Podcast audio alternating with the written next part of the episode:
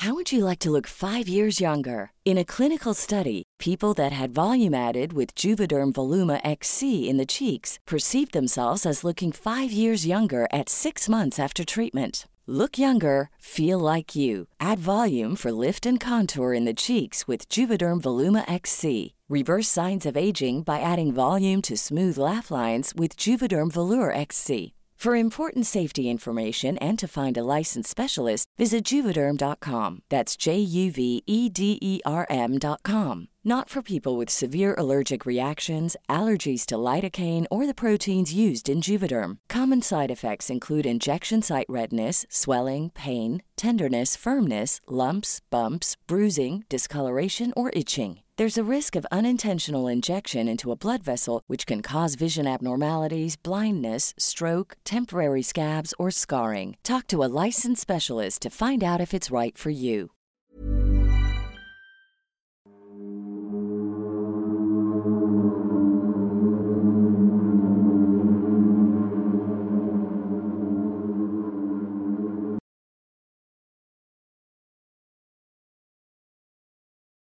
Muy buenas noches tengan todos ustedes. Les saluda su amigo el Dr. Miguel Padilla y este es un nuevo episodio del Anti Podcast. Muchísimas gracias, ya sea que nos vean vía YouTube, Spotify, Apple Music o su plataforma digital favorita. También saludando como siempre a nuestro gran colaborador Sergio Boca Negra detrás de cámaras y en edición. Y al más allá de este micrófono, mi muy querida mejor amiga y compañera de trabajo, la doctora Caso Tamendi. ¿Cómo estás, Cas? Hola Miguel, estoy muy contenta porque en efecto ya estamos por fin en todas estas plataformas que comentas porque sí, leemos cada uno de sus comentarios, tratamos de darnos el tiempo entre los tres. Muchísimas gracias por sus comentarios, nos sirven demasiado como retroalimentación. Y esa era una de las peticiones, justamente. ¿Cuándo van a estar en Spotify? ¿Cuándo en Apple Music? Etcétera, etcétera, ¿no? Entonces, por fin ya estamos ahí. De hecho, pasamos a invitarlos a que por favor vayan a estas plataformas y nos califiquen con, pues con cinco estrellas si se puede. Ojalá, ¿verdad? Y también muchísimas gracias a las personas que pulsan el botón de gracias debajo de este video y nos dejan la propinita que a ustedes les parezca conveniente. Realmente mucha gente se preguntará si YouTube nos paga mucho, si Spotify, porque ya entramos, Cas, cabe aclarar, en el ranking de los mejores 5 podcasts de terror esta semana. Apenas empezamos y ya estamos en los primeros lugares. Y nada más como comentario, eh, YouTube y Spotify nos pagan muy, muy, muy poquito realmente.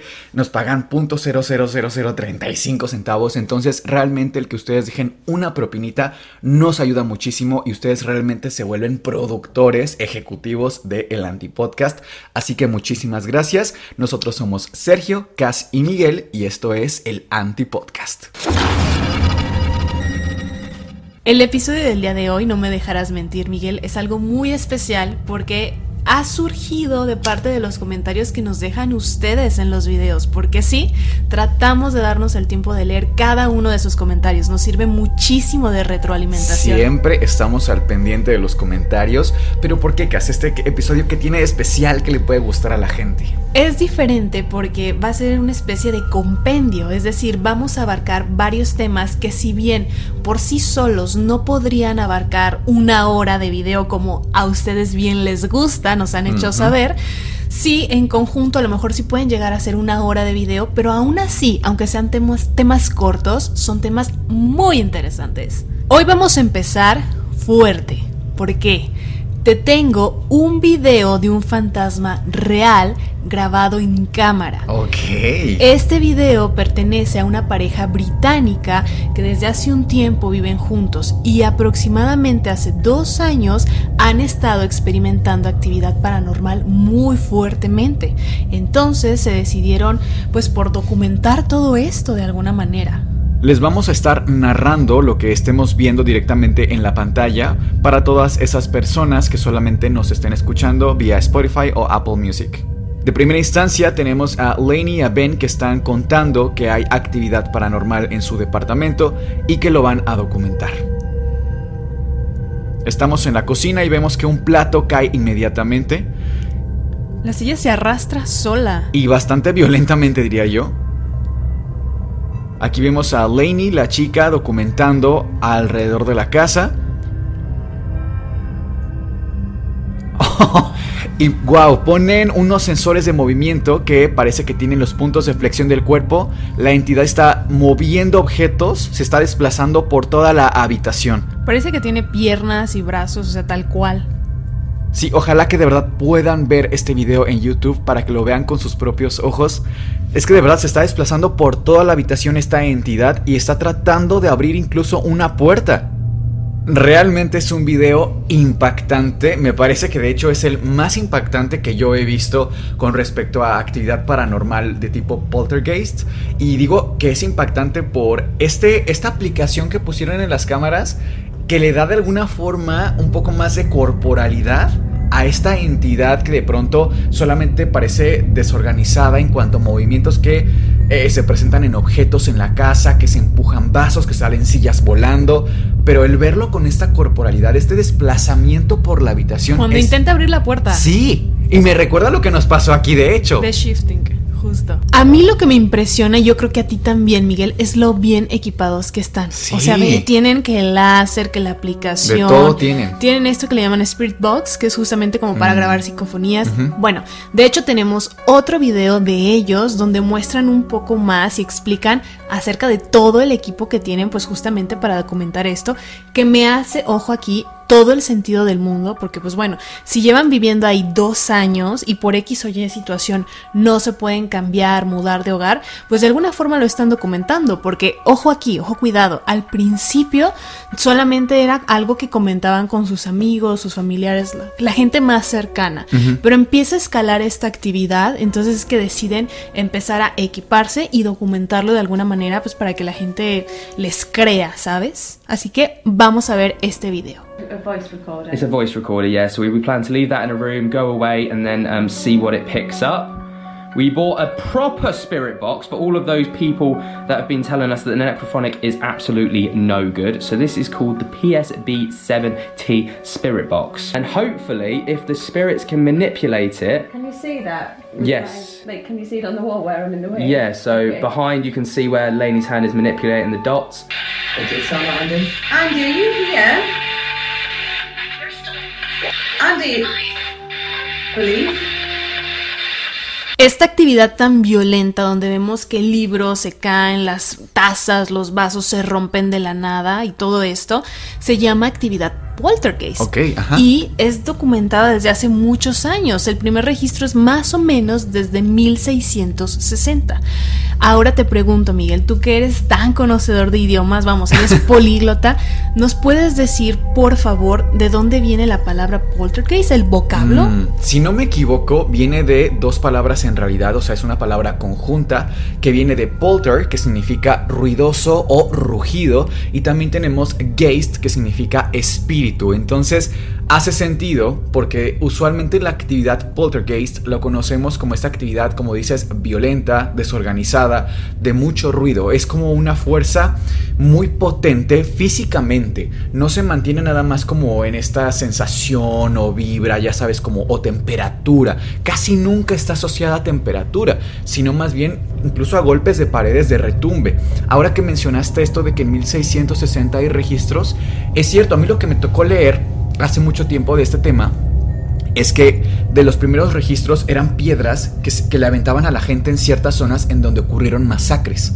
Entonces llama la atención cómo es primero hay un hecho violento, hay un hecho histórico potente en ese sentido de que se derramó sangre y de repente viene la actividad paranormal y además una actividad paranormal bastante potente.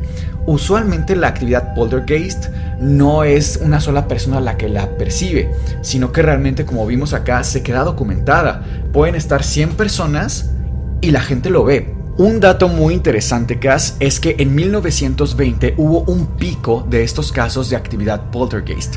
Como bien dijiste, ya tenía mucho tiempo de los primeros reportes, sin embargo hubo una alza en esta década.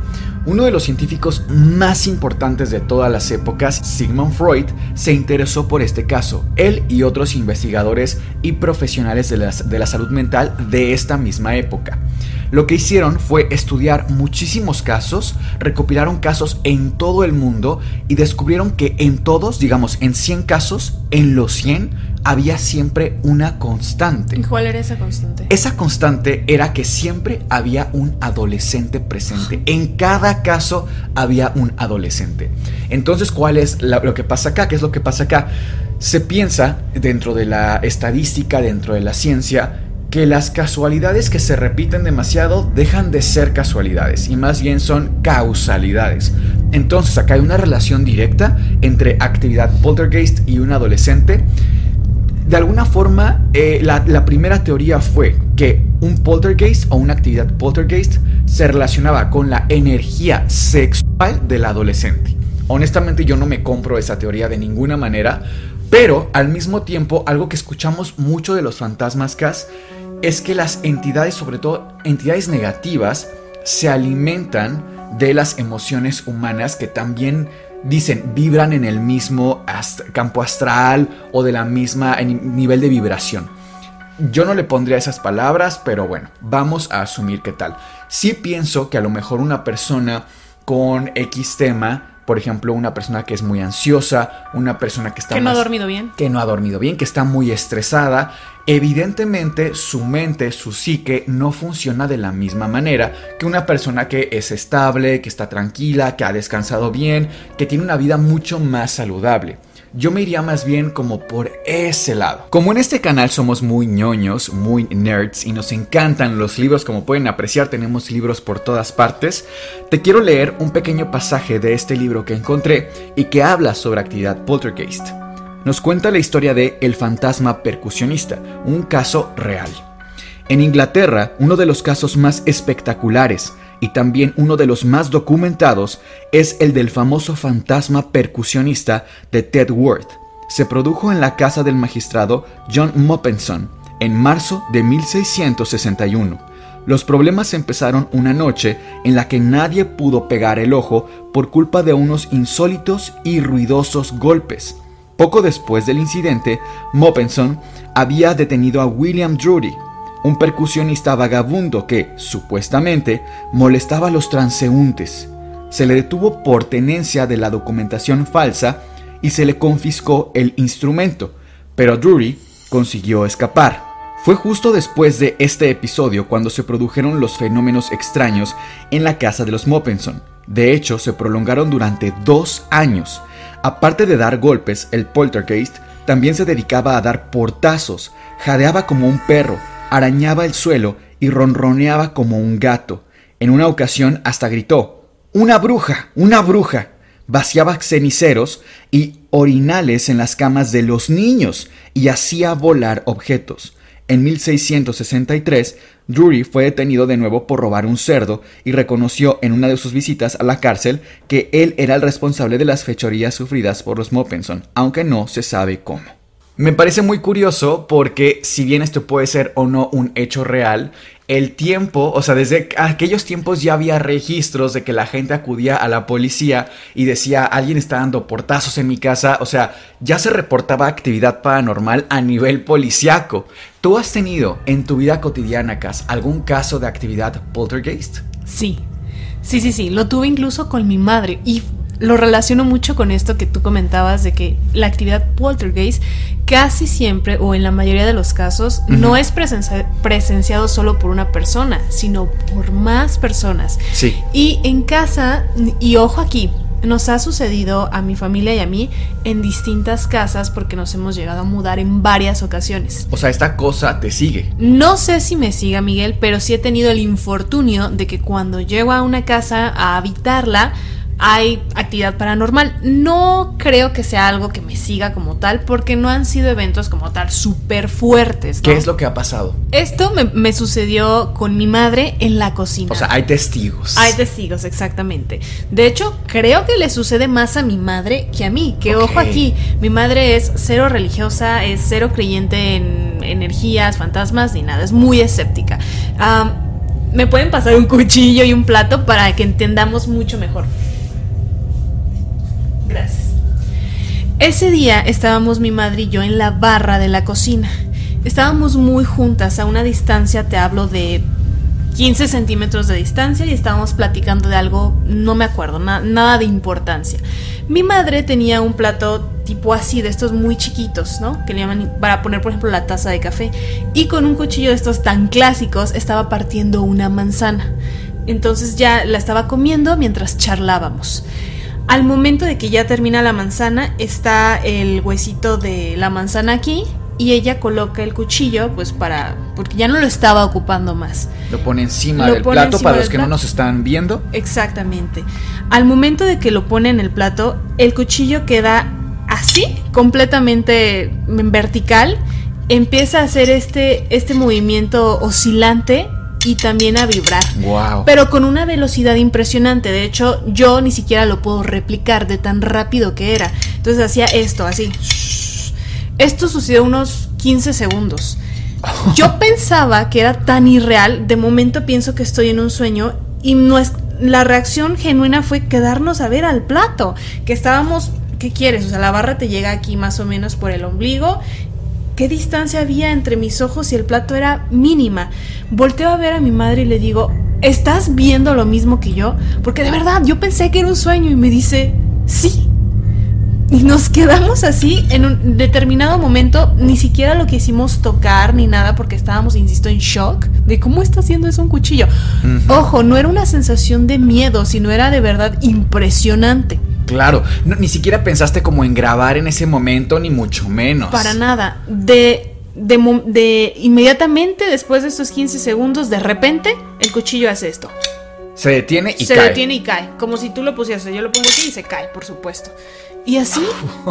Entonces le digo a mi mamá, oye, ¿cómo hiciste eso? Le digo, a ver, vuélvelo a hacer. Y ahí estamos mi madre y yo como por 5 o 10 minutos colocando el cuchillo nuevamente, pero pues obviamente tú lo colocas y se cae. Sí, sí. O sea, ¿en qué momento? Sí, la gravedad, o sea, es lo que te impactó más. Sí, por Oye, ¿volvió a pasar otra vez? Jamás, jamás volvió a pasar. ¿Se acompañó de otra cosa, algún portazo, alguna energía que sintieras, qué sé yo? Nada, y aparte también dije, muchas veces se cree que este tipo de fenómenos suceden porque tú lo atraes, ¿no? Porque estás hablando de este tipo de temas, etc.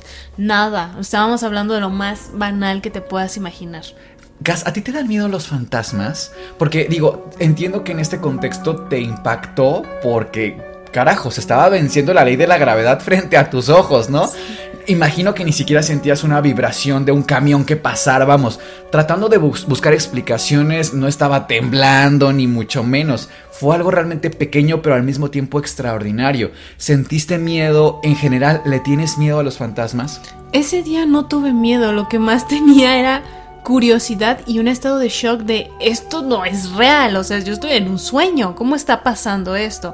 Me despertó más esa curiosidad, te digo que estuvimos ahí intentándolo varios minutos, jamás, obviamente no, no funcionó, y miedo como tal, no, porque creo que no me han pasado cosas tan fuertes, tan espectaculares como de repente lo vemos documentado en videos de YouTube, sea real o no no me ha pasado nada así hasta el momento, ¿no? Entonces, pues ya veremos cómo reacciono algún día.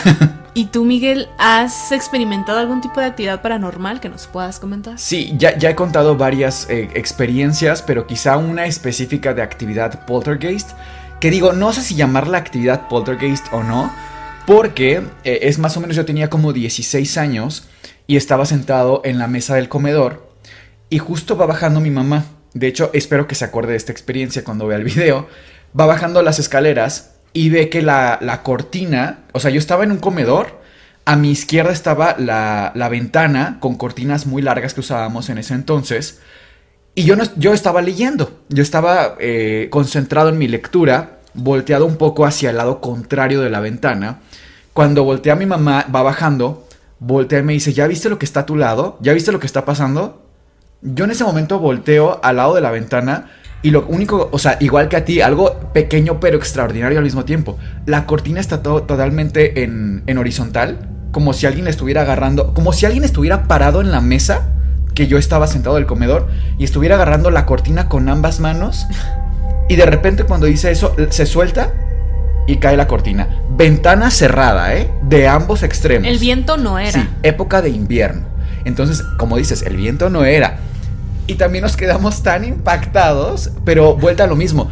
Creo, no sé, quizá es nuestra personalidad, tuya y mía, no lo sé, pero creo que este miedo está un poco ausente en estas situaciones. O sea, de verdad nos llama tanto la atención, porque honestamente incluso yo pienso que una entidad así, ¿qué daño te puede hacer? O sea, difícilmente incluso puede mover un cuchillo en vibración. No es como que salga disparado el cuchillo. Caray, ahí sí, qué, qué- qué pánico. Que le caiga a alguien en el Claro, ojo o algo así. O la cortina, ¿qué daño te puede hacer? Sin embargo, dices, bueno, pensando en este video en el que se le da esta corporalidad a, a esta entidad, ¿qué posición tenía este fantasma, supongamos, que estaba encima de la mesa del comedor? O sea, es a mí lo que me turba un poco ahora que lo pienso en ese sentido, ¿no? O porque un fantasma intentaría agarrar un cuchillo cuando tú y tu mamá están ahí. Aparte estábamos tan cerca, o sea, poniéndole esta corporalidad como mencionas, pues ¿dónde estaba parado? Sí, Al lado de mí encima, arriba, no sé. Y detrás de esta actividad poltergeist hay un mensaje. Entiendo que en sí misma la actividad poltergeist es desorganizada, es violenta. No es un mensaje como en la Ouija que comentábamos que es muy detallado, letra por letra, abre sesión, cierra sesión. Aquí es se mueve una silla de golpe y no sabes más. Respecto a si le tengo miedo a los fantasmas, fíjate que no te sé contestar a decir verdad. Lo que me da miedo de los fantasmas es que existan. Y esto suena muy tonto, pero ¿a qué me refiero? Yo soy una persona que siempre pienso mucho en mi muerte. Todo el tiempo estoy pensando en eso. Incluso muchos filósofos piensan que el pensar en nuestra muerte, lo decía Marco Aurelio, por ejemplo, te ayuda a hacer ajustes a tu vida, ¿no? El pensar que quiero que diga mi lápida, mi epitafio, realmente te orienta estoy llevando mi vida donde la quiero llevar. Creo que encuentro mucha utilidad en pensar en mi muerte.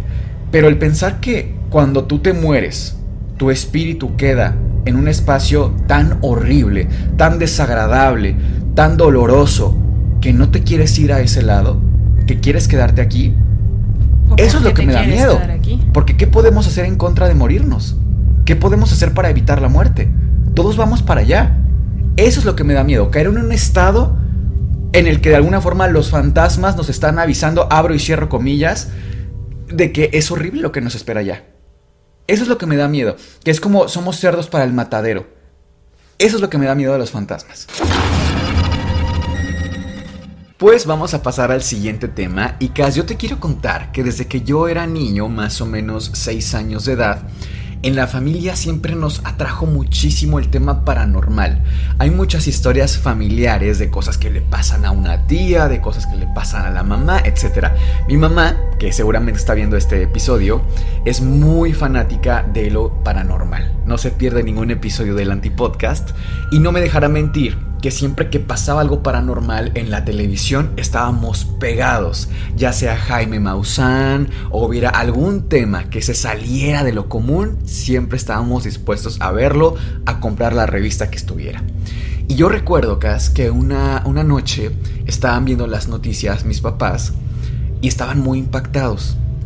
Y cuando me acerco a la televisión veo que están pasando una nota muy interesante de una criatura que vivía en medio del bosque, una criatura que andaba en dos patas y que además era de verdad monumental. Te estoy hablando de casi 3 metros de altura. Realmente era impactante ver esa figura irse trasladando y que además, ojo, no solo era un relato de una persona, había un montón, pero un montón de videos. Esta criatura fue captada en cámara innumerables veces y una de esas veces recuerdo especialmente eh, esta que te comento que, que me tocó ver en las noticias cuando yo era niño, era de un señor que se llamaba Robert. Ya investigando para este episodio, me doy cuenta que es Robert Grant, un sujeto que practicaba senderismo, o lo que se conoce en Estados Unidos como hiking. Y lo digo también en inglés porque eh, los avistamientos de esta criatura en su mayoría fueron en Estados Unidos. Y digo fueron porque tuvieron un pico en esa época. Las personas que practican hiking son personas que salen equipadas con una mochila, eh, cargadas con agua, cuerdas, navajas y también cargan usualmente una especie de, de, de bastón con la que se ayudan para ir caminando, porque no solamente es irse trasladando en terreno plano, sino que de pronto son zonas muy rocosas, un tanto difíciles de acceder y bueno, ya cada quien decide qué tan profundo llega en la zona que esté explorando. Hay gente que se mete muchísimo, pero muchísimo al bosque. Una de estas personas que de verdad llegó a las profundidades del bosque era Robert Grant. No, no usualmente lo hacía, no era algo cotidiano para él el meterse tanto al bosque, pero esta vez lo hizo. Y llama la atención que lo primero que ve cuando ya está en la profundidad es una huella parece de un pie humano, pero era un pie enorme, casi del doble de tamaño de un pie de un hombre adulto. Realmente para la época, para el contexto, pues no era común además ver gente descalza en medio del bosque porque como te repito, es gente que sale con un equipo, tipo em, los escualos, no sé si alguna vez la gente que le gusta la playa conozca esta especie de zapato que es específico para cuando te metes a lo mejor a un arrecife. Eh, ¿Por qué? Porque justo el material que pisas te puede lastimar muchísimo. Lo mismo ocurre en el bosque o algo muy similar, no puedes ir ni siquiera con cualquier tipo de calzado, mucho menos ir descalzo. Pero no solo es eso, insisto, es el tamaño lo que llama la atención.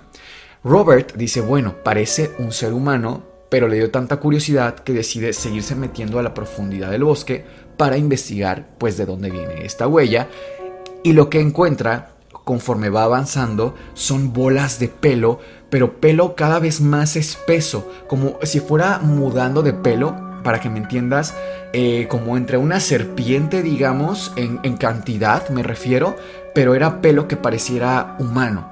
Entonces dice, bueno, esto ya no es normal, esto no es un, pajarito. Y siguió avanzando a pesar de avanzando.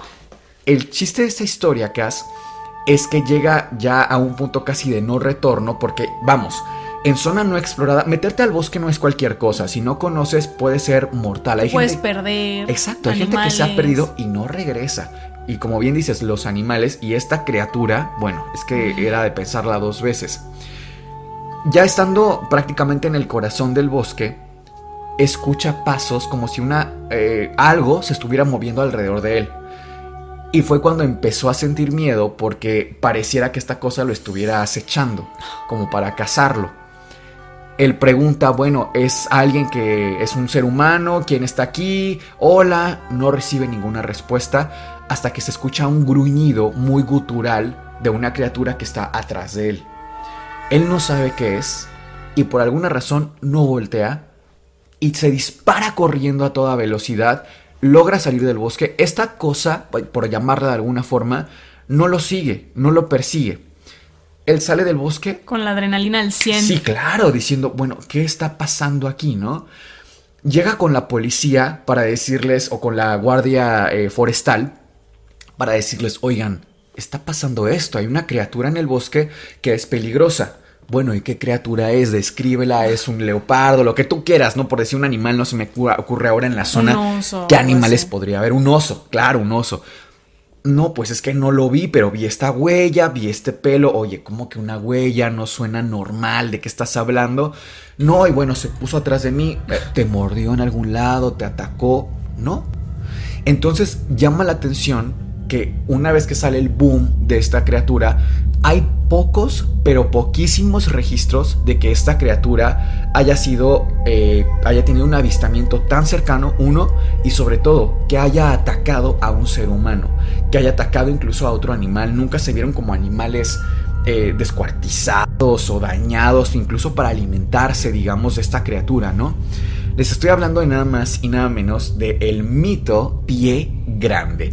De verdad, una leyenda en los noventas era el boom junto con los ovnis, el los extra el chupacabras, claro que también deberíamos sacar un episodio de ese personaje, pero no lo mencioné antes con todo el nombre porque en esa época era algo tan novedoso que quise para la gente que no lo conociera tuvieran un poquito un acercamiento tal cual lo tuvimos nosotros, que sí lo vivimos en el momento, ¿no? Les voy a leer un fragmento de un libro de un señor que se llama Colin Wilson, que es un escritor que hace investigación general sobre temas muy interesantes, tanto paranormales como simplemente de misterio.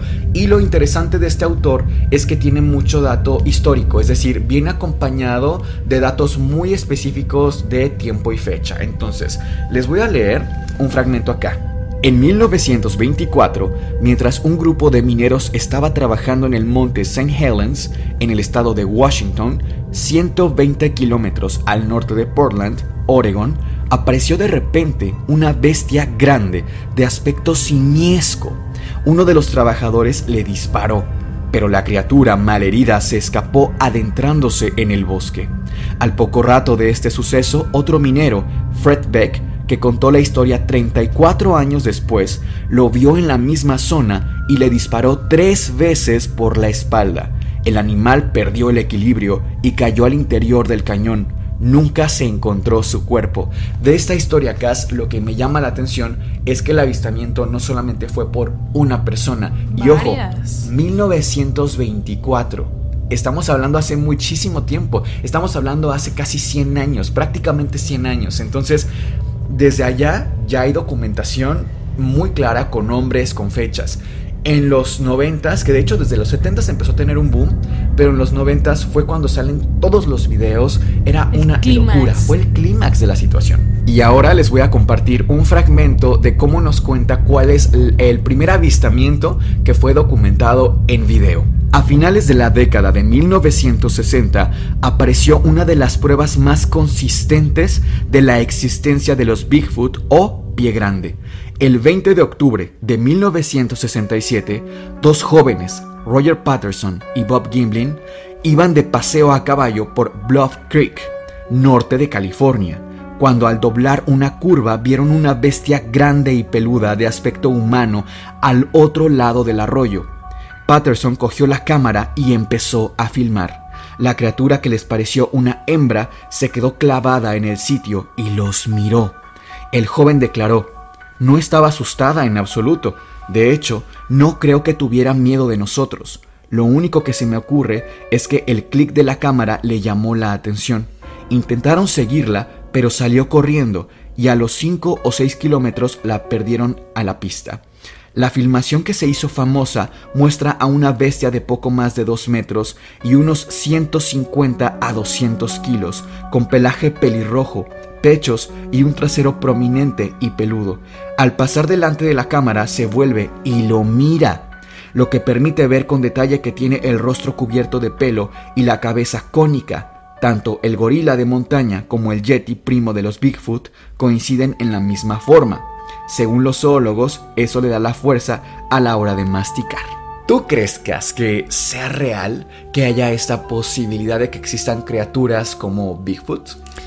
Totalmente, justo lo que te decía hace rato, hay muchas cosas que aún no hemos explorado, entonces el estar en completa negación, decir no, no existe porque no lo he visto, pero si hay evidencia, si hay algunas pistas, a lo mejor no es tal cual como lo describen, porque si de repente las personas conforme pasan los años le van agregando detalles como para que parezca aún más místico o más terrorífico incluso, pero sí de plano no descarto la existencia de que no existen animales que aún no, no conocemos, ¿sabes? Sí, fíjate, no sé si la audiencia o tú han escuchado el concepto de criptozoología. ¿A qué te suena? Zoología, pues estudio de animales, Animales. ¿no? Y cripto es esto que está oculto. Eh, criptozoología es una rama de estudio, una rama incluso de conocimiento, que es muy interesante, ¿ah? O sea, no nada más nos vamos a enfocar en eh, si es una ciencia o una subciencia. Dejamos eso atrás. Como área de oportunidad para el conocimiento de animales eh, mitológicos o que se escapan de lo que está descrito en la biología, es muy, muy interesante. O sea, ¿de dónde vienen estas criaturas extraordinarias como a lo mejor Cthulhu, que me parece extraordinaria la mitología detrás de este, o a lo mejor eh, unicornios, Pegaso, Dragones. dragones, que de pronto nos saltan a la realidad. Pero encuentro que particularmente Bigfoot nos ofrece algo mucho más apegado a la realidad. Por dos razones, Cas.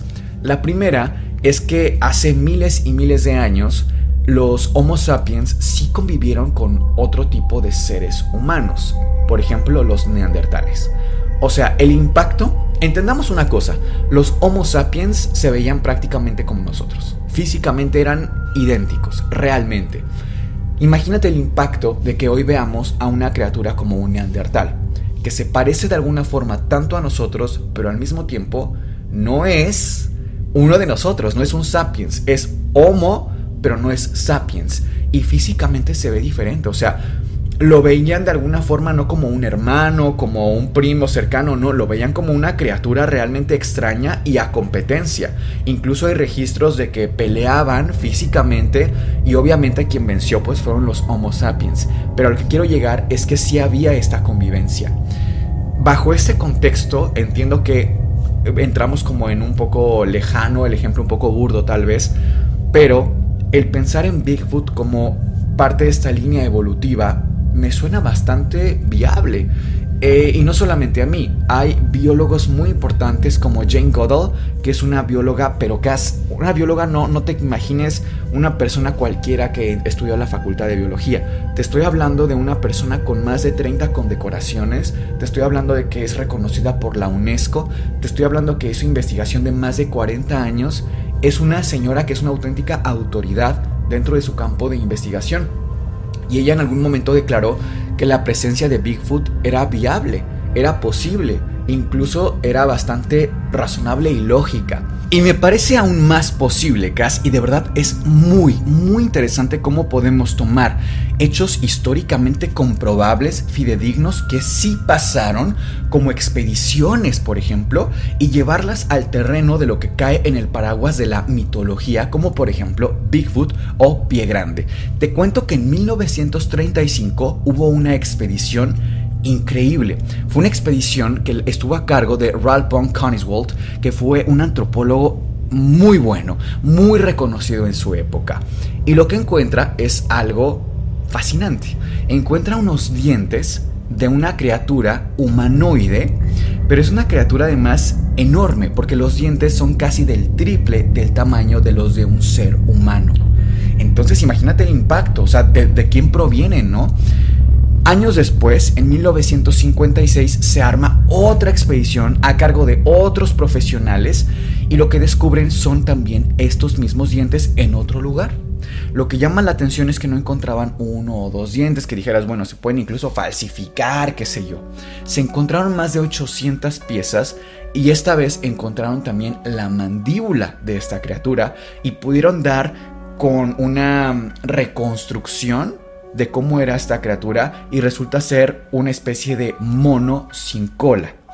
Insisto, el tamaño era monumental. Entonces podríamos entrar en esta categoría de Bigfoot. O sea, sí creo que tomando en cuenta lo que dicen, sin caer en la falacia de autoridad, creo que está muy bueno el tomar en cuenta la opinión de expertos, el complementarlo con expediciones que sí ocurrieron y que de pronto hace sentido con la mitología.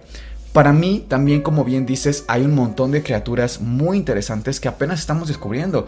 Y lo vemos incluso en TikTok. O sea, ¿cuántas criaturas no toma la gente en video? Y dice, ¿qué es este animal? Y nunca nadie lo hemos visto.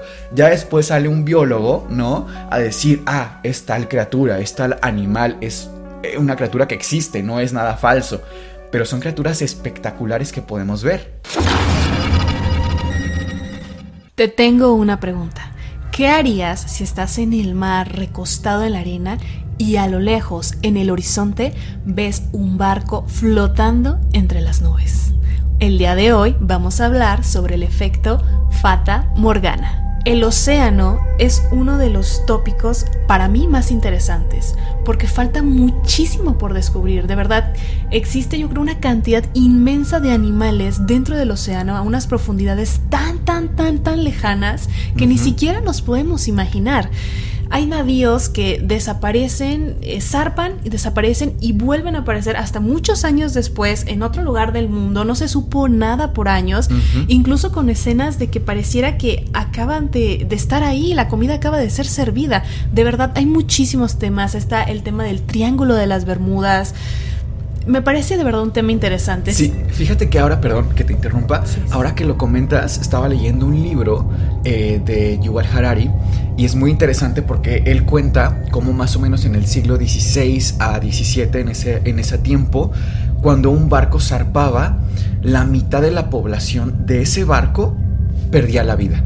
O sea, era una regla. Esto no es nada como misterioso. Está documentadísimo que cuando un barco zarpaba, toda la tripulación sabía que era 50% probabilidad perder la vida. ¿Y por qué? Bueno, ahí te va. Y ponte en contexto siglo XVI.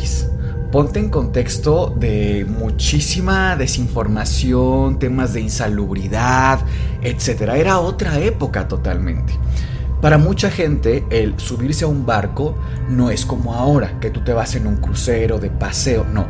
En esa época eran sobre todo navíos comerciales, en donde había muchísima gente de muy bajos recursos, muy muy pobre, a la cual le ofrecían ser partícipe de eh, la tripulación, ser parte del equipo de un barco que va cuidando, va navegando, etc.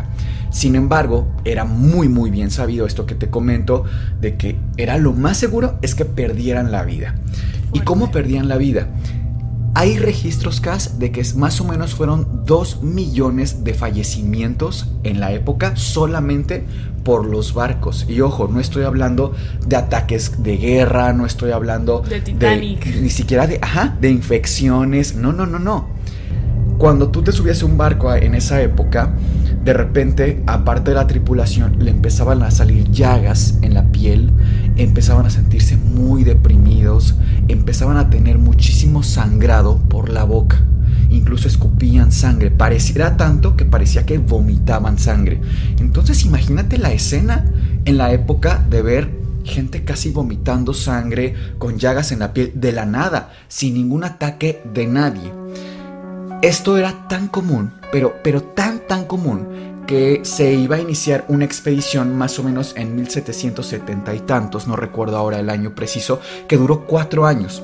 Esta expedición que se estaba planeando era en barco. Y lo que estaba buscando era calcular la distancia entre la Tierra y el Sol. Y eso se iba a hacer entendiendo que cada cierto tiempo Venus se pone entre la Tierra y el Sol. Pero para calcular esas distancias tienes que ver a Venus desde diferentes partes de la Tierra. Entonces, lo que hacía la, sociedad rica, aristocrática, era también empezar a apostar por la ciencia. De tal forma que mandan navíos a diferentes partes del mundo, Tahití, etcétera, muchísimos lugares. Uno de estos era esta expedición que se esperaba fuera la más grande y la más importante y donde iban eh, médicos, iban científicos de la época muy muy importantes para la sociedad, por lo cual era un riesgo enorme pensar que la mitad de ellos no iba a sobrevivir por esta maldición de los barcos. Y es muy curioso porque cuatro años antes de que esto, de esta expedición, un médico que se llama James Lind empieza a investigar qué pasa con esto. O sea, tiene incluso un ¿Por qué componente paranormal. ¿Qué está pasando? ¿Por qué la gente se está muriendo en los barcos sin que nada los ataque? Pues resulta que dice, bueno, vamos a ver, esta población que sube al barco, ¿qué tiene de diferente con la gente que no se sube a un barco?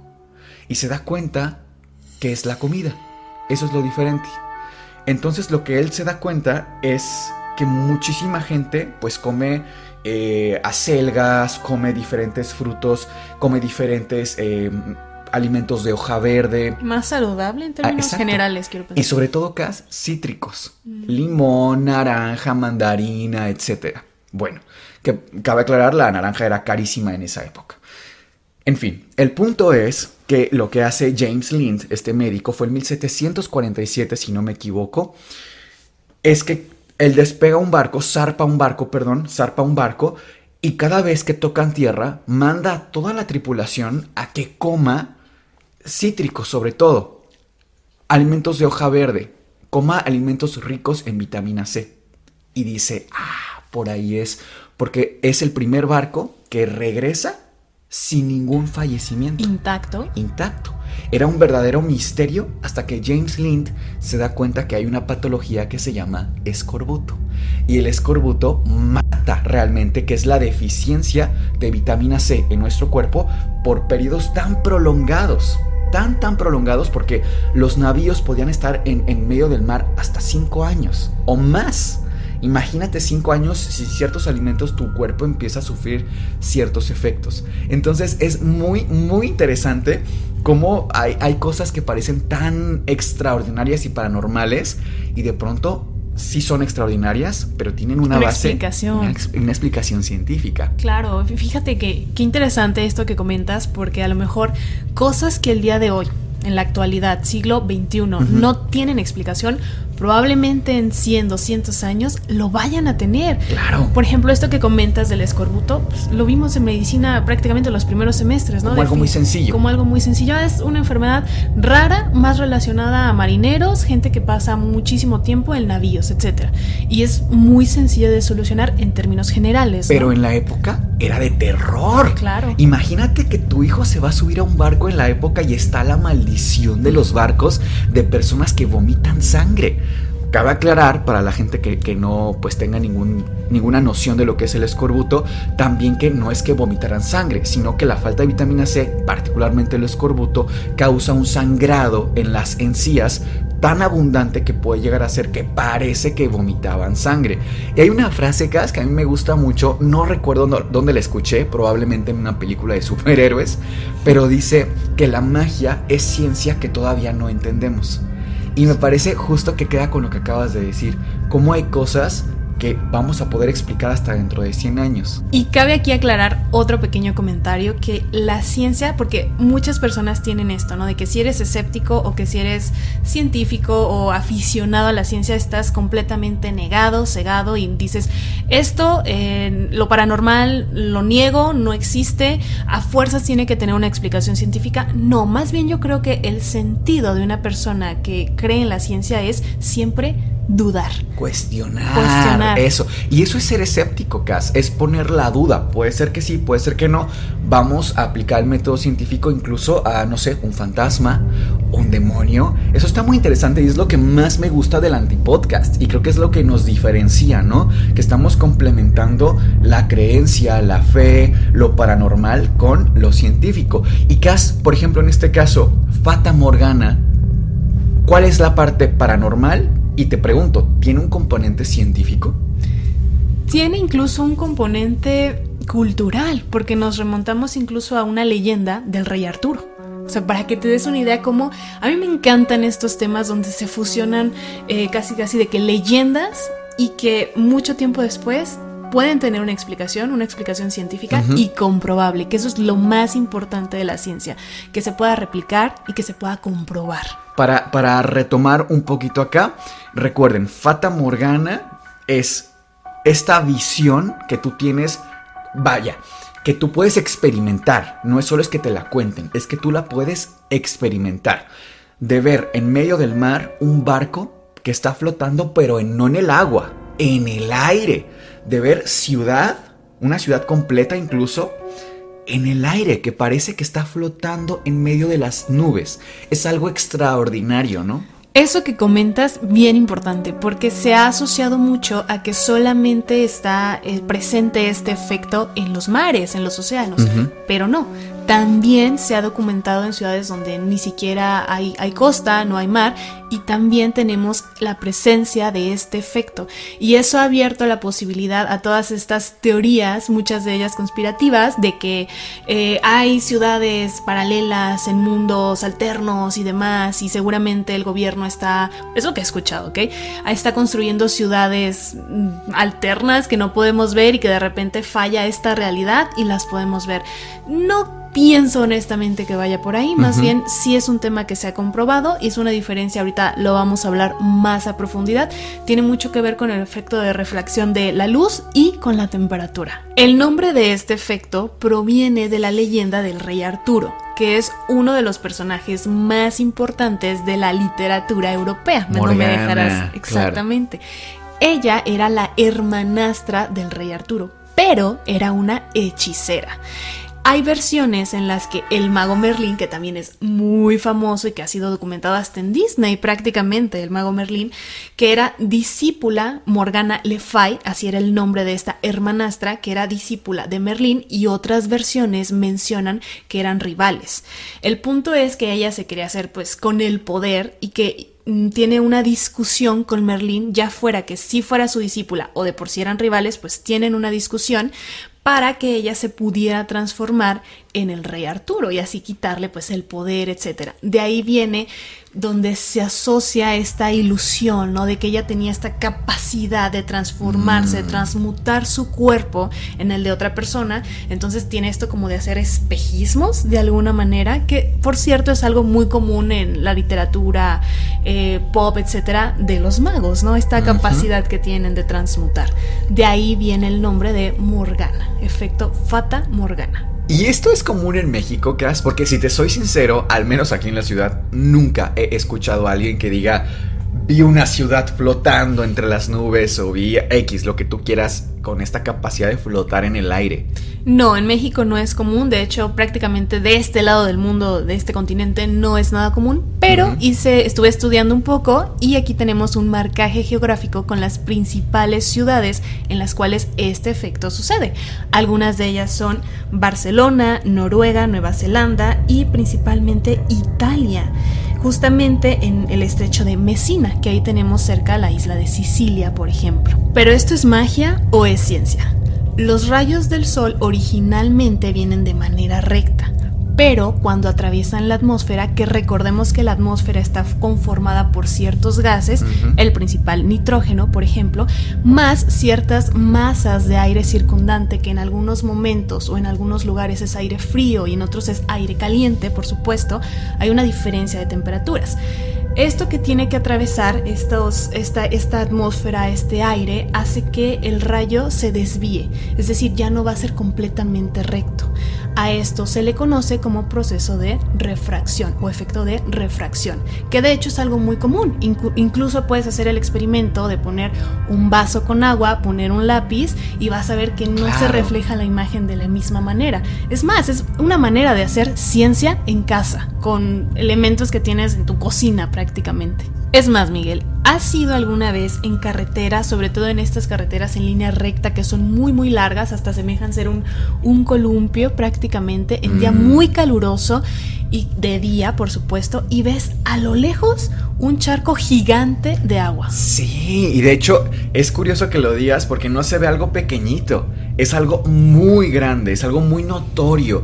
Y te acercas y no, hay, nada. no hay ningún charco, es también un espejismo. Exactamente, el efecto Fata Morgana funciona de la misma manera. Le- la temperatura en la que está esta masa de aire, entre más fría esté, más densa es. Entonces, los rayos... O sea, esta masa por la cual tiene que pasar el rayo de luz. Exactamente, más se va a desviar la dirección de este rayo de luz. Entonces, básicamente son cambios de temperatura lo que hacen que suceda el efecto tanto el fata morgana, que es el espejismo superior, como el inferior, que es el más común, por ejemplo, en México, porque tenemos estas carreteras, sobre todo al norte del país, son carreteras mm, rectas, largas todo el tiempo, casi no hay curvas. Entonces, es muy común ver este, este tipo de espejismos inferiores. Que digo, está buenísimo saber el dato, está muy interesante, pero pongamos no, a lo mejor en contexto, no sé, de la Edad Media, donde a lo mejor no había barcos y demás, pero sí había construcciones, sí había a lo mejor una montaña que la gente vea flotando en el aire, imagínate el impacto que debió ser Casi siempre, por cierto, lo asociaban a quién crees al diablo. y a brujas. Y si nos están viendo vía YouTube, prepárense porque vamos a hacer el pequeño experimento de la pluma en el vaso del agua para ver si se nos da eso de la refracción de la luz.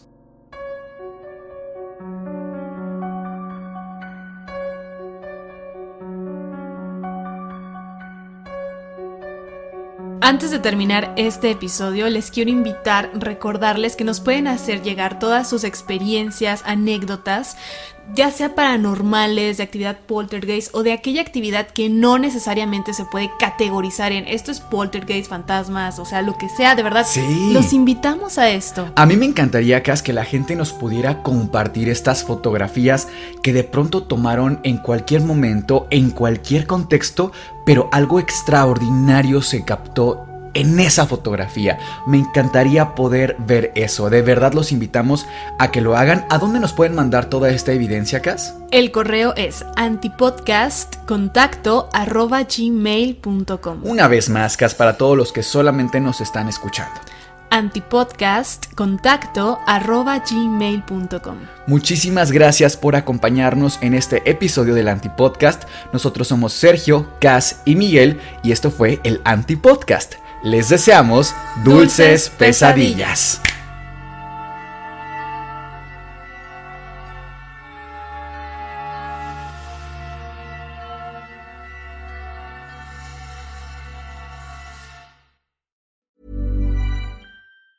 If you thought the only way to get a more defined jawline with natural looking results was through surgery, think again. Juvederm Volux XC is a non surgical injectable gel filler that improves moderate to severe loss of jawline definition and can help you achieve natural looking results with little downtime. Even better, this improved definition lasts up to one year with optimal treatment. No maintenance required. Improve jawline definition for a smooth, sculpted look with Juvederm Volux XC. For important safety information and to find a licensed specialist, visit juvederm.com. That's J U V E D E R M.com. Not for people with severe allergic reactions, allergies to lidocaine, or the proteins used in Juvederm. Common side effects include injection site redness, swelling, pain, tenderness, firmness, lumps, bumps, bruising, discoloration, or itching. There's a risk of unintentional injection into a blood vessel, which can cause vision abnormalities, blindness, stroke, temporary scabs, or scarring. Talk to a licensed specialist to find out if it's right for you.